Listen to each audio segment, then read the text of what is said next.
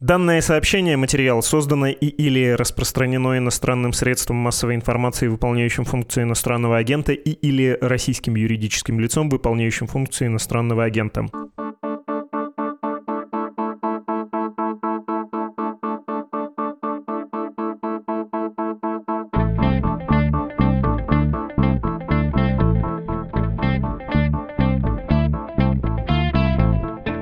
Включили «Что случилось?» подкаст о новостях, которые долго остаются важными. У микрофона Владислав Горин. Тема выпуска — малазийский Боинг. Тот самый рейс MH17, сбитый 8 лет назад над Донбассом. Все эти годы шло расследование того, что случилось, а последние два года суд. Сегодня день приговора. В этом эпизоде мы вспомним, подытожим эту длинную трагическую историю.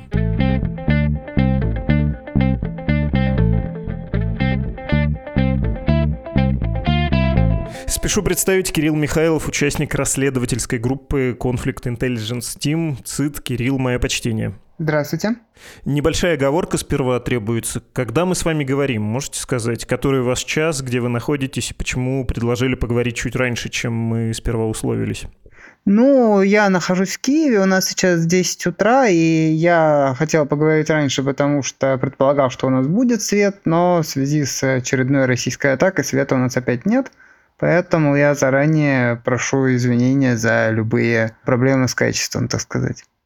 Ну, в общем, да, это важно для понимания того, в каком мире мы живем и насколько все, все еще плохо в той же Украине. И, если говорить про тему разговора, важно отметить, что мы еще до того, как приговор вынесен, в Нидерландах начали с вами беседу. Хотя я думаю, что это не очень существенно для нашего с вами разговора, какой именно приговор есть. Вряд ли там нас ждет сюрприз. Ну и потом наша задача обобщить вот эту очень длинную многолетнюю историю, историю с э, Боингом, с мирным бортом, сбитым над Донбассом, и понять, как все это развивалось, как Российская Федерация в том числе довольно много лгала и пыталась сделать все, чтобы история была замыленной, неоднозначной. Вот хочется эту неоднозначность похоронить, что ли, раз и навсегда.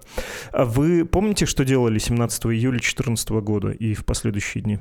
Я сидел и читал Твиттер, на самом деле. Вот этот вот думскроллинг, он тогда был у всех, потому что война разгоралась, были заявления об обстрелах украинских войск российской артиллерии через границу. И вот э, внезапно было то, что сбит самолет. И то, что это гражданский борт, это сказали. Потом появились все эти видео с буком – я стал внимательно следить за работой расследователей, которые в интернете все это устанавливали. Как бы жутко это не звучало, но это было захватывающе, потому что, может быть, это какая-то попытка абстрагироваться от того ужаса, который всех охватил на фоне всего. То есть, э, что там обстреливали города, что на фоне вот этого 298 человек, которые не имели, в принципе, никакого отношения к происходящему. И это не значит, что те, которые имели отношение к происходящему, как бы более заслуживали того, что с ними происходило. Но вот на фоне этого весь этот пазл, который складывался в эти первые дни, это было что-то такое, как, если хотите, геймификация вот этого всего. То есть смотреть вот на все это, это как-то позволяло перевести эту реальность во что-то понятное. И там были такие понятные вещи, как э, кадры с буком, прослушки, которые, конечно, сперва появлялись достаточно сумбурно, и часть из которых потом оказались, что не имели принципиального отношения к делу.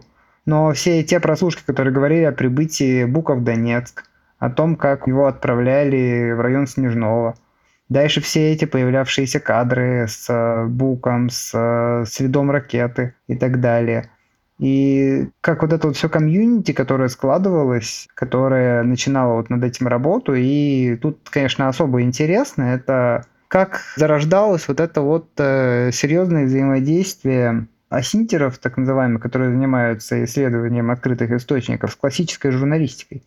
Вот это вот тоже мне очень интересно. Это было уже через несколько дней, но меня просто это поразило как э, в Сирии, конечно, уже первая была война, где серьезно занимались асинтом, но там ввиду специфики было мало журналистов на земле, иностранных в первую очередь. А здесь, когда по следу дыма определили примерное место пуска, туда сразу же выехало двое журналистов. Кристофер Миллер и Роланд Элефант. Это было еще те времена, когда в Донецке легко могли находиться западные журналисты. И нашли там обгоревшее поле и следы гусениц. Вот такая вот история, которая продолжала вот так вот развиваться, и Для меня, конечно, очень важно было докопаться до правды вместе со всеми, узнать э, на самом деле, как это все произошло. Что произошло, было понятно, наверное, в первые дни – как это все произошло, почему эта версия с тем, что это был российский бук, она является верной и так далее. Это было очень важно. Ну и, конечно, правосудие – это та вещь, которая, думаю, мотивировала многих. Ну и еще мотивировала вот эта вот ложь, которая просто потоками начала литься. То есть всем мы, в принципе, уже привыкли к тому, что российские власти лгут. Мы привыкли к тому, что когда там говорилось, что в Крыму не наше, что на Донбассе не наше, что у нас там нет. Но вот там вот, когда просто вот этот вот поток лжи, который пошел вот отовсюду, тоже, конечно, с ним побороться, это было важным моментом. В принципе, наверное, это повлияло на мои дальнейшие 8 лет жизни, когда я стал заниматься сам исследованием по открытым источникам, в том числе для того, чтобы как-то бороться с этой ложью. Обязательно поговорим про вот эти разные гипотезы, которые в основном были ложными и намеренно ложными.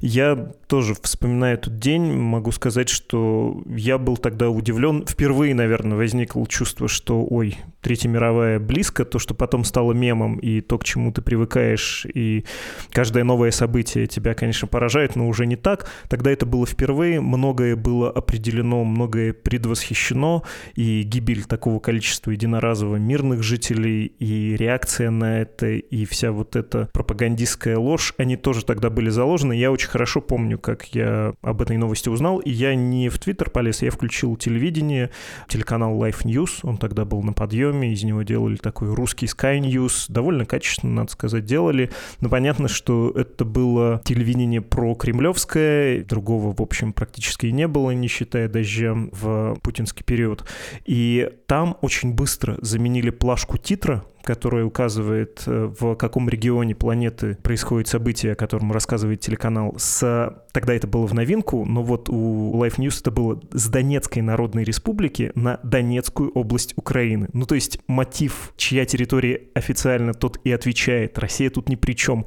Он появился буквально мгновенно и успел быть транслированным пропагандистом.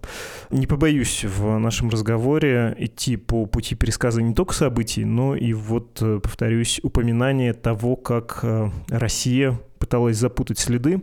Могу я вас попросить объективистски холодно описать, что произошло в середине лет 2014 года в небе над Донбассом с гражданским бортом, что, собственно, расследовали и нидерландские обвинители, и независимые журналисты, расследователи, аналитики данных?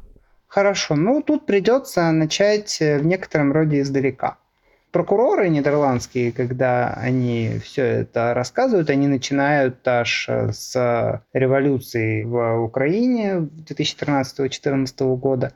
Но, в принципе, наверное, эту часть предыстории многие знают. Я просто расскажу, что начались контрпротесты, так называемые антимайданы, инспирированные Россией в том числе. После этого в ходе этих действий широко известный Игорь Стрелков-Гиркин – с отрядом единомышленников проник на территорию Украины. Как писали его единомышленники, это было тайно под покровом ночи.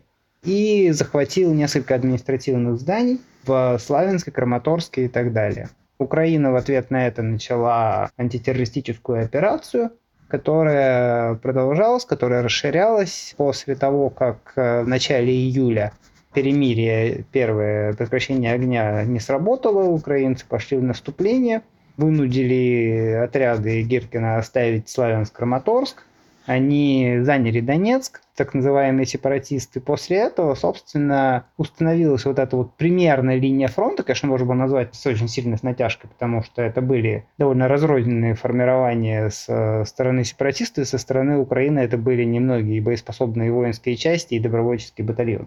Что происходило дальше, это то, что украинские силы стали стараться отрезать противника от границы с Российской Федерацией.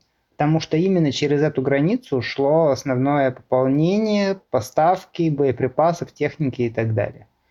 Все это время Украина пользовалась таким преимуществом, как у нее было, это авиация. Россия тогда открыто не использовала авиацию на Донбассе. Известна пара случаев, где обвиняется Российская Федерация в том, что ее самолеты сбивали украинские боевые самолеты, но это, по-моему, окончательно подтверждено так и не было. Так или иначе, Украина активно использовала авиацию, штурмовую, и вот эти вот э, сепаратисты очень жаловались на то, что они их постоянно бомбят. Собственно, переходя уже к 10 э, числам июля, в этот момент сепаратисты вели наступление к югу от Снежного в сторону границы. Целью было пробить коридор границы и отрезать украинские войска, которые вот наступали вдоль нее. То есть перерезать эту вот э, горловину, создать котел. Бои шли за курган Саур-Могила, который пользуется определенной воинской славой еще во времена боев э, за Донбасс во время Второй мировой войны. И там в ходе этих боев украинская авиация очень сильно досаждала отрядам сепаратистов – на это они жаловались э, в своих прослушках в том числе. Но в тех же прослушках начала появляться такая вот обнадеживавшая их информация, то, что у нас скоро будет БУК. БУК, я поясню, тех, кто их не знает, это достаточно мощная относительно того, что у них было до тех пор система ПВО. Она бьет на 40 километров по наиболее распространенным данным, и у нее очень высокий, так сказать, потолок это гораздо круче, чем э, все то, что у них появлялось из России до этого. У них были переносные зенитные ракетные комплексы, у них были маловысотный комплекс «Стрела-10», хотя утверждалось, что он не работал. Но, тем не менее, они говорили, что вот мы получим БУК. И уже в ночь 16 на 17 июля этот БУК пересек границу. Это все еще делалось достаточно тайно. Там есть такая тропиночка в районе населенного пункта Северной Луганской области – эта тропиночка даже видна на спутниковых снимках. Колея, которую проделала там российская техника в 2014 году. Дальше он двинулся в Донецк по маршруту через Янакиево и Дебальцево, насколько я помню. Мы это знаем, потому что этот маршрут широко использовался, и даже колонна, например, с БТРами и танками была снята на том же маршруте буквально за несколько дней до этого. После этого местные жители уже стали писать, что стоит какая-то тогда еще малознакомая им техника в Донецке на проспекте Ильича. В это же время некий человек с позывным библиотекарь созванивается с одним из нынешних фигурантов дела Дубинским. Дубинский, соответственно, говорит э, ему, что нужно пока его тут поддержать, а потом они его отправят в район Снежного. Снежное – это как раз к северу от того, где разворачивались бои за Саур-могилу и за коридор к границе. Соответственно, туда направляется один из тоже фигурантов дела Олег Гюрза-Пулатов, который должен заниматься охранением Бука. Но Бук едет э, отдельно от него, и за время, пока он едет, он попадает на несколько видео, вот фотографий. Журналисты по рематчу его сняли еще в Донецке. Потом он проезжает по Макеевке, Зугрес, Торез, Снежное. В Снежном его сгружают Страла, который ранее был реквизирован, ну, говоря проще, отжат в Донецке у одной э, транспортной компании. Там даже сохранился номер телефона этой компании на боку Трала. Его сгружают в Трала в районе супермаркета Фуршет. И там его находит, насколько я понимаю, Гюрза. И дальше он э, следует своим ходом на юг. То есть, если его до этого везли, то он едет на юг, и там его фотографируют еще раз и снимают, собственно, момент, когда он э, выезжает на юг. Это последнее, собственно, видео до момента пуска. Что произошло дальше? Здесь нет четкого, очевидного понимания. Есть, конечно, понимание, что буки были, скорее всего, россияне – потому что люди, которые разговаривали не с местным акцентом, о чем говорили журналисты, которые его видели по дороге, насколько я помню, Associated Press, э, еще на заправке в Снежном, к западу от города. Но что произошло дальше, четкого понимания нет. Есть версия, которой придерживается следствие, но они признают, что это версия, то, что экипаж Бука перепутал пассажирский самолет, летевший в том направлении, с военным украинским самолетом и нанес по нему удар. Собственно, когда мы говорим БУК, БУК – это большой зенитный ракетный комплекс. В нем более 10 машин. Есть несколько так называемых самоходных огневых установок, вот эта вот э, пусковая, которую вы видели на многих видео, с четырьмя ракетами и таким большим полукруглым радаром. Есть заряжающие установки, есть э, станция обнаружения целей, есть командный пункт. В принципе, для полноценной работы комплекс БУК должен работать э, в сочетании со станцией обнаружения целей и с командным пунктом. Но вот эта вот самоходная огневая установка, в отличие от более ранних зенитных ракетных комплексов вроде Куба, она может работать автономно. Для этого у нее есть радар. Разумеется, проблема в том, что ее возможности по обнаружению цели и по определению, какая это цель, достаточно ограничены. Соответственно, видя, как на них что-то летит, они, скорее всего, предположили, что тут летит украинский самолет, тем более, что украинские самолеты прилетали с запада, как раз-таки с э, украинских аэродромов, э, например, Кульбакина в Николаевской области, за которые, кстати, разворачивались бои в начале нынешнего вторжения. И они, видимо, решив, что это украинский самолет, нанесли по нему удар. Еще раз повторю, что это предположение, но оно представляется наиболее вероятным. Ракета вылетела с пусковой установки, взорвалась чуть-чуть слева, сверху от э, кабины пилотов. Огромное количество поражающих элементов, из которых состоит боеголовка. А боеголовка представляет собой разрывной заряд, который окружен такими небольшими фрагментами в виде как параллелепипедов, так и так называемых двутауров или бабочек. Эти бабочки потом нашли в определенном количестве в обломках и даже в телах пилотов. Так вот, эта ракета прошивает, точнее, элементы прошивают э, кокпит э, Боинга, некоторые в нем застревают, некоторые застревают и в телах, после этого самолет теряет управление – Звук взрыва записывают последние миллисекунды работы микрофонов в кокпите. Самолет начинает разваливаться в воздухе. Скорее всего, мало кто видит саму ракету, но у людей есть время понять, что происходит. Ну или не обязательно понять, но почувствовать, что происходит что-то неладное. Самое, конечно, то, что меня лично впечатлило, это тот парень, который сидел в этом самом самолете, читал книгу про Вторую мировую. Буквально в тот момент, скорее всего, он ее читал. И тут война буквально приходит к нему, ко всем остальным 298 пассажирам и членам экипажа. Самолет разваливается в воздухе, его обломки падают э, на несколько сел на Донбассе, более всего пострадало село Грабово. Туда же падают тела. Этот взрыв видят очень многие и начинают писать победные реляции о том, что мы сбили украинский военный самолет. Об этом же докладывают э, те сепаратисты, которые были рядом с экипажем Бука – у них начинается определенная эйфория, потому что это вообще событие достаточно нечастое. К тому времени сбили, по-моему, не более десятка самолетов. И дальше они выезжают на это место, чтобы найти обломки, чтобы найти пилотов, если они катапультировались. И когда они туда приезжают, тональность этих прослушек, по которым мы все это знаем, начинает сильно меняться. Там лежат гражданские, там лежат обломки, они не понимают, что произошло, что сделано на территории Украины. В этот момент появляется первая, наверное, из этих вот э, безумных версий. Она, конечно, была быстро отвергнута, скоро поймете почему. Пулатов, докладывая наверх, он был непосредственно подчиненным Дубинскому, заявляет, что украинский самолет Су-25, который фигурирует как сушка в прослушках, сбил Боинг, после чего их сепаратистский БУК сбил эту сушку. Разумеется, никакой украинский самолет в тот день сбит не было, никаких обломков так никто и не нашел. После того, как все это становится понятно, после того, как все это появляется в иностранных медиа в том числе, сепаратисты понимают, что даже если они верят или хотят верить в эту версию с буквом и сушкой, они все равно понимают, что их сделают крайними, и они начинают судорожно организовывать эвакуацию этого бука. Они пытаются дозвониться, найти друг друга. Дозваниваются до Харченко, четвертого фигуранта. Всем этим пытается руководить Игорь Гиркин, который в тот момент является так называемым министром обороны ДНР.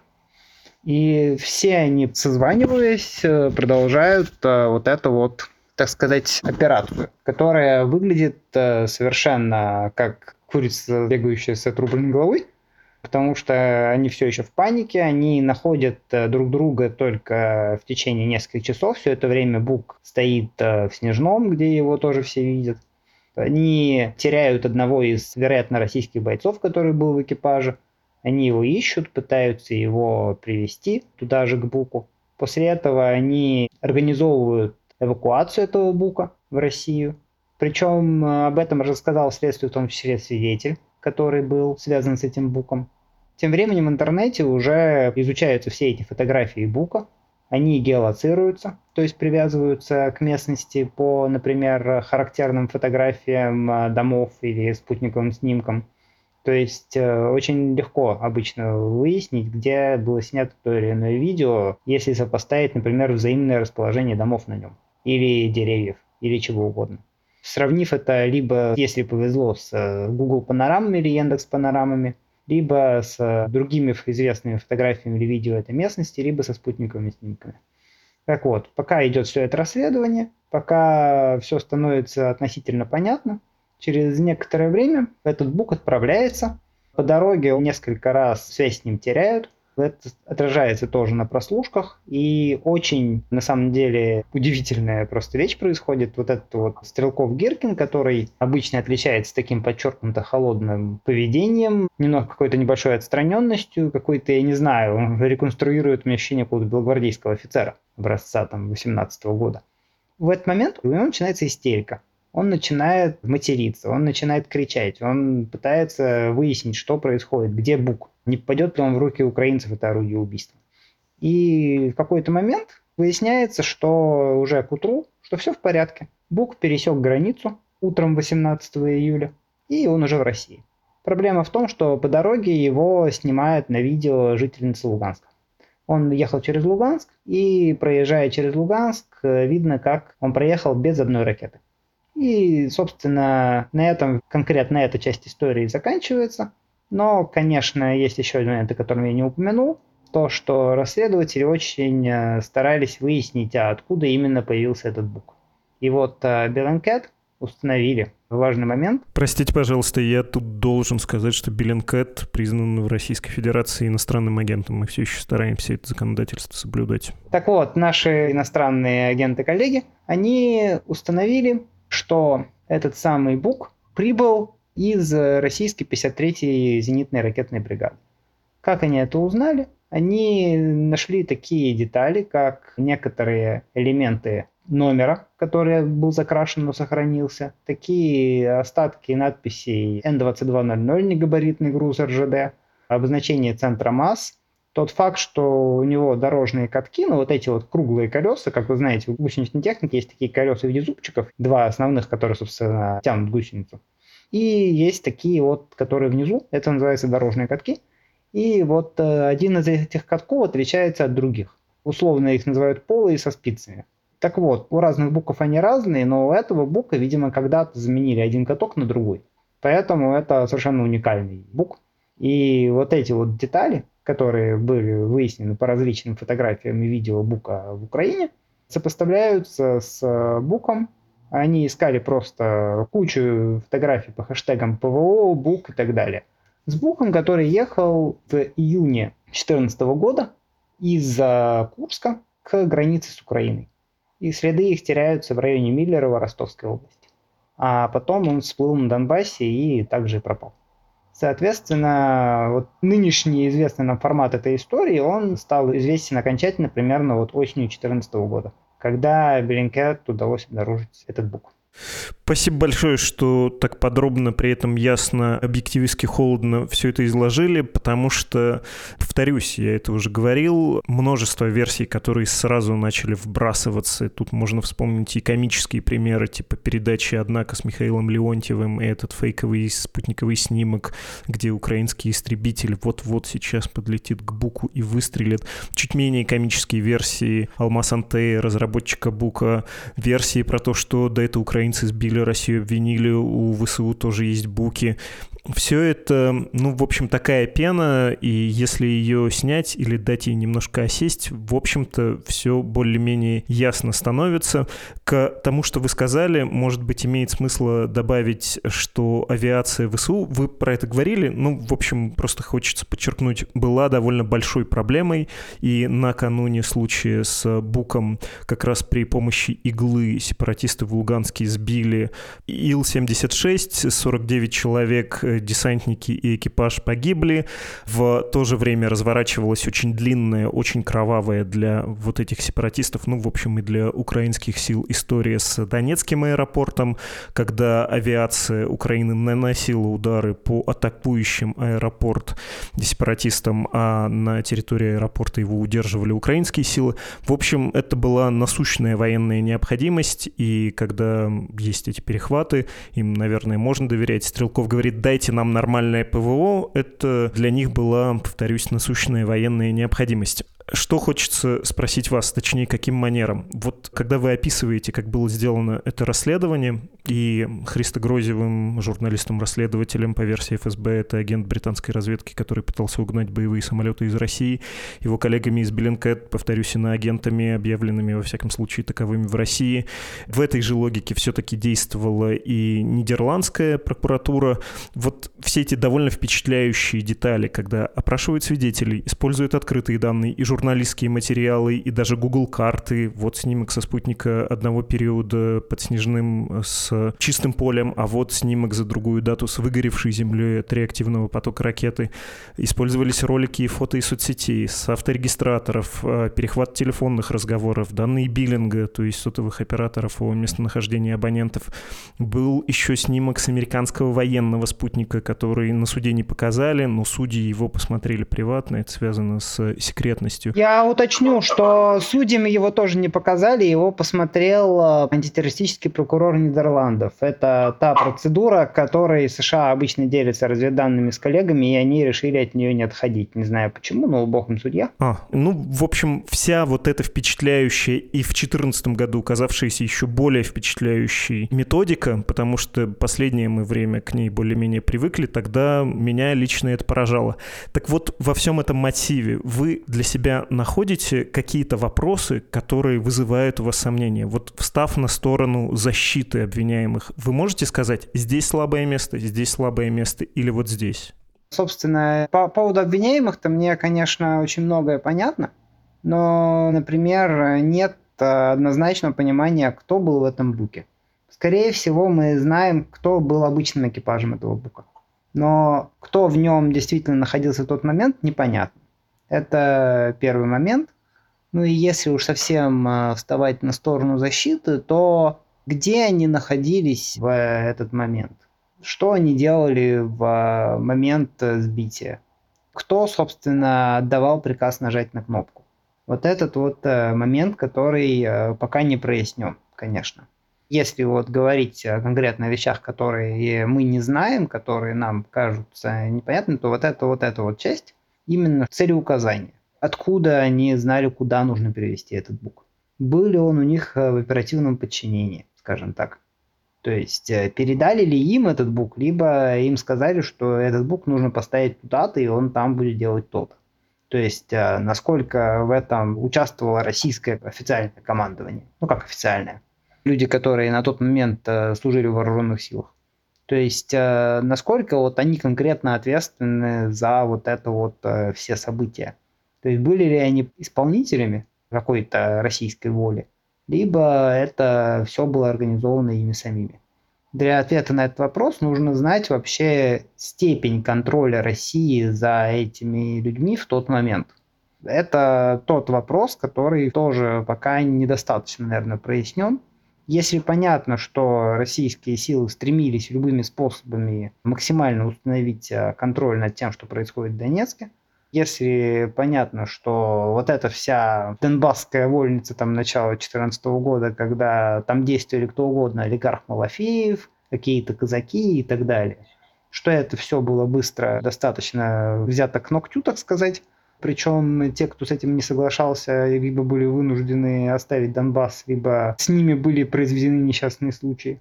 Какая там была конфигурация и структура командования на тот момент, и была ли она вообще? Это вот та часть, которую мне понять сложно. Но, в принципе, учитывая, что сами их действия, даже без учета того, кто им это приказывал, они все равно, скорее всего, составляют э, состав преступления. То есть э, это вопрос такой уже чисто военно-исторический, я бы даже сказал. Может, конечно, еще и какой-то моральный. Ну и, конечно, понятна одна вещь. Это то, что эти люди врали. То есть они врали, что они никогда не слышали ни про какой бук. Они врали, что у них его не было. Они врали, собственно, что они не знают, что произошло. Но интересно, что потом они, по крайней мере, тот же Гиркин, он перестал врать так открыто. Он э, выдумал свою формулировку. Ополчение Боинг не сбивало.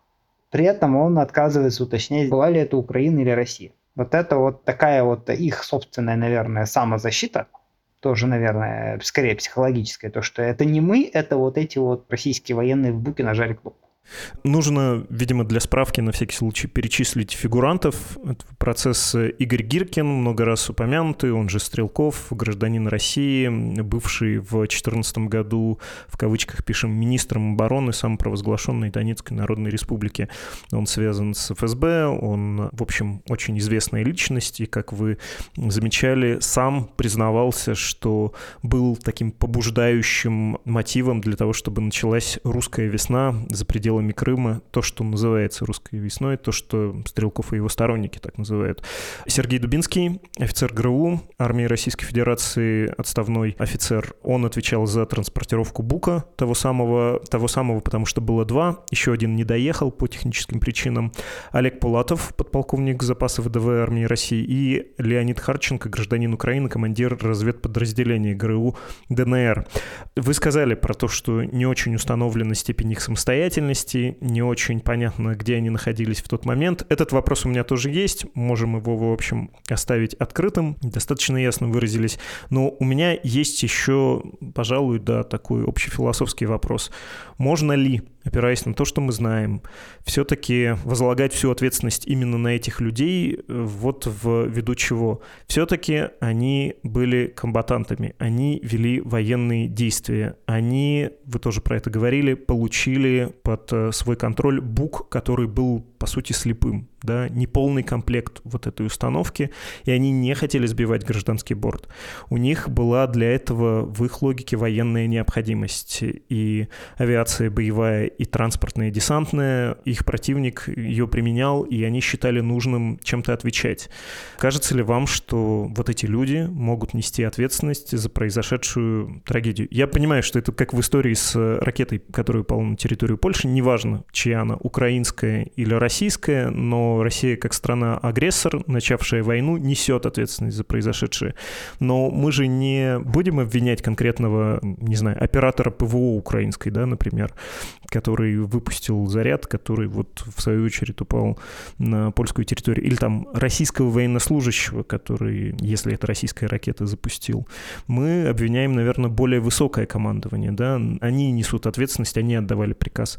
Можем ли мы говорить о том, что вот эти фигуранты, четыре человека, в состоянии нести ответственность за трагедию с гражданским бортом. Я бы все-таки для начала уточнил, что удары, о которых вы говорите последние, они все-таки по гражданской инфраструктуре, поэтому независимо от того, куда там прилетела ракета, российские военнослужащие, все-таки, наверное, какая степень вины на нем лежит, тем более, что российская Минобороны открыто говорит, что они бьют по гражданской инфраструктуре. Ну хорошо, сравнение плохое, но логику вы поняли. Ну да, но суть понятна. Но здесь, собственно, есть вещи, о которых можно руководствоваться, это называется международное право. В международном праве существует понятие комбатантов, что, кстати, обвинение достаточно хорошо излагало на процессе. И есть понятие иммунитета комбатанта. То есть, опять же, вот этот вот украинский военный, который э, нажал кнопку, и ракета которого не попала в ракету российскую, не самоликвидировалась и упала в Польшу, убив на двух человек, он, в принципе, обладает вот этим иммунитетом, потому что он является военным, является официальным представителем своей страны, который официально ведет международный конфликт. А люди, которые не позиционируют себя как представителей официальных вооруженных сил той или иной страны, не могут считаться участниками межгосударственного конфликта, как комбатантами. Соответственно, для них действует общее, так сказать, уголовное право. И поскольку они являются участниками, ну, де-факто незаконного вооруженного формирования, ну или просто вооруженного формирования, как называют их чаще всего, чтобы не было какого-то изначального презумпции виновности. Но тем не менее, участники вот этих вот неофициальных вооруженных формирований, они не обладают тем же иммунитетом, и к ним применим гражданский кодекс. То есть просто нахождение там с оружием в руках – это незаконное ношение оружия. Просто выстрел в какого-то официального силовика, с другой стороны, это попытка убийства там представителя власти. А то, что произошло с Боингом, это, как говорится в нидерландском, собственно, обвинении, это две статьи. Действия, повлекшие крушение самолета, и убийство, либо причинение убийства по неосторожности пассажиров и членов экипажа. И вот с правовой точки зрения это обстоит так. Если бы они заявляли себя российскими военными, если бы они действовали как-то более открыто, если бы они это признавали, если бы у них была определенная система ответственности за это все, тогда бы, конечно, ситуация была бы немножко другая. И давайте вспомним здесь подобное событие, когда, по-моему, в начале 2020 года был сбит э, украинский самолет над Тегераном. В тот момент у иранских властей, в принципе, особо не было выбора. Им пришлось это признавать. Просто по факту, что никакой другой вариант был абсолютно невозможен. То есть э, самолет сбит на территории Ирана. Иранское ПВО стояло на тот момент на ушах и ожидало каких-то американских ударов по Ирану после обострения, связанного с э, убийством американцами генерала Салимани в Ираке. И это был, э, как мы сейчас понимаем, зенитно-ракетный комплекс ТОР Корпуса Стражи Исламской революции. И там уже, в принципе, никакого особого выбора не было, но они являются официальными силовиками, хотя и не армией КСИР. И они все это признали. По-моему, там все-таки дело дошло до компенсации. В общем, это вот такая вот история из нашей недавней истории. Вот так это вот, в принципе, и должно работать в конфликтах, которых попадают под раздачу люди, которые не имеют к этому отношения.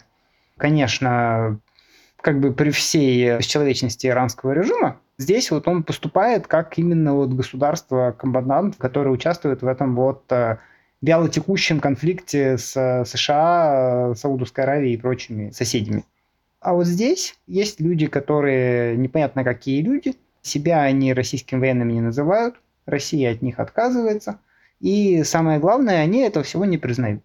То есть они не говорят, что ребят, сорян, это мы сделали, мы стараемся там выплатить компенсации, мы приносим там свои глубочайшие извинения. Нет, они начинают обвинять Украину. Российская Федерация, которая вроде как не при делах, начинает обвинять Украину. И вот а, само по себе вот это вот поведение, которое произошло после этого, оно объясняется одной простой вещью. Даже не тем, что они хотят как можно больше там обвинить Украину и отвратить от нее страны Запада, хотя, конечно, такой мотив всегда существовал, а то, что они хотят скрыть факт поставки бука. То есть ни одного исправного бука к ним в руки не попало. Они захватили к тому времени пару баз ПВО, но все, что там хоть как-то ездило или стреляло, украинцы оттуда вывезли еще в марте месяце. Соответственно, никакого бука у них не было. Единственное, откуда мог попасть бук, это из Российской Федерации. Признайте свою вину означало на тот момент признать факт, что Российская Федерация поставила каким-то вооруженным формированием высотный зенитный ракетный комплекс. А это, в общем-то, совершенно беспрецедентная история. Почему? Потому что максимум, что когда-либо поставлялось вот подобным формированием, не какому-то официальному государству, это переносные зенитные ракетные комплексы «Стингер», которые США поставляли афганским маджахедам во время советско-афганской войны. А вот чего-то подобного, как БУК, а это то, что может сбить практически любую цель практически на любой высоте, ну, за вычетом каких-нибудь там новых дронов, это совершенно в истории беспрецедентная вещь. И вот такое вот распространение подобного оружия, за которым в мире обычно глаз да глаз, Почему, собственно, после поставок маджахедам американцы очень осторожно к этому относились, и, например, сирийские повстанцы так и не получали переносные зенитные ракетные комплексы? А если Россия вот это вот делает, то это просто скандал на весь мир, даже не просто потому, что она там нарушает территориальную целостность, суверенитет Украины, а потому что она занимается опаснейшим распространением такого оружия, которое может попасть там в руки людей, которые могут э, сбить пассажирский самолет уже, например, намеренно. Так что вот все эти соображения заставляли их врать. Они врали, чтобы, так сказать, избежать последствий для себя, для Российской Федерации – и здесь, я думаю, даже в моральном плане, если мы абстрагируемся от международного права, которое говорит, что их можно судить по внутренним законам, вот это вот поведение после, собственно, трагедии, оно, я думаю, перечеркивает любое их моральное право на то, чтобы являться там какими-то невинными жертвами обстоятельств. Спасибо большое за объяснение и за оценку. Все хорошо. Это был Кирилл Михайлов, участник расследовательской группы Conflict Intelligence Team, ЦИТ, если сокращенно.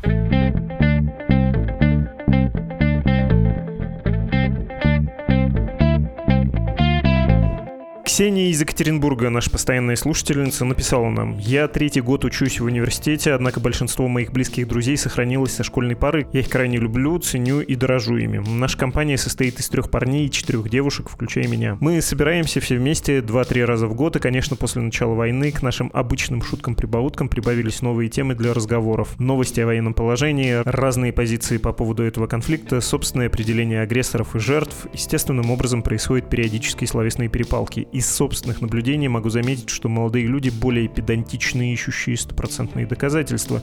А по дороге же, как и я, отталкиваются от ценностных рассуждений этических воззрений. Тем не менее, несмотря на некоторые конфликты и недопонимания, отношения, с моей точки зрения, сохраняются ровными, встречи проходят весело и приятно. Однако лично у меня есть одно немного тревожащее ощущение, что я могу ошибаться в своей позиции. Это не только связано с друзьями, но и со знакомыми и просто прохожими. Часто возникают в моей голове вопросы, может это ты не права, Неужели так много людей может ошибаться в том, что жизни неповинных людей менее важны, чем идеи? Возможно, цель оправдывает средства. От этих сомнений меня спасает ваш подкаст, интересующие меня люди, мой психотерапевт и друзья.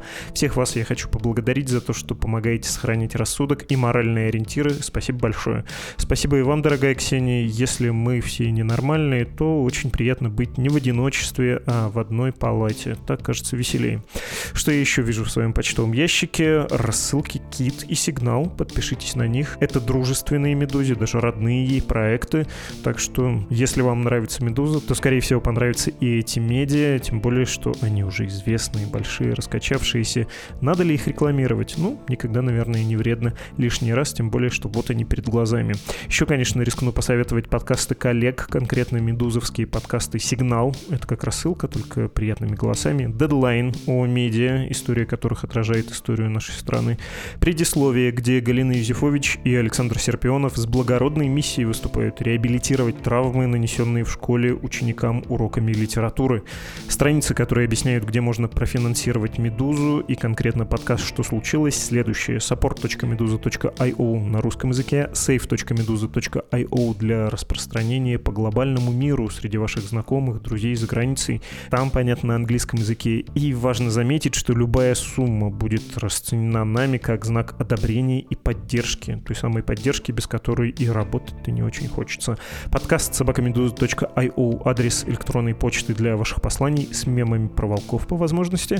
Вы слушали подкаст «Что случилось?» о новостях, которые долго остаются важными. Берегите себя и до встречи.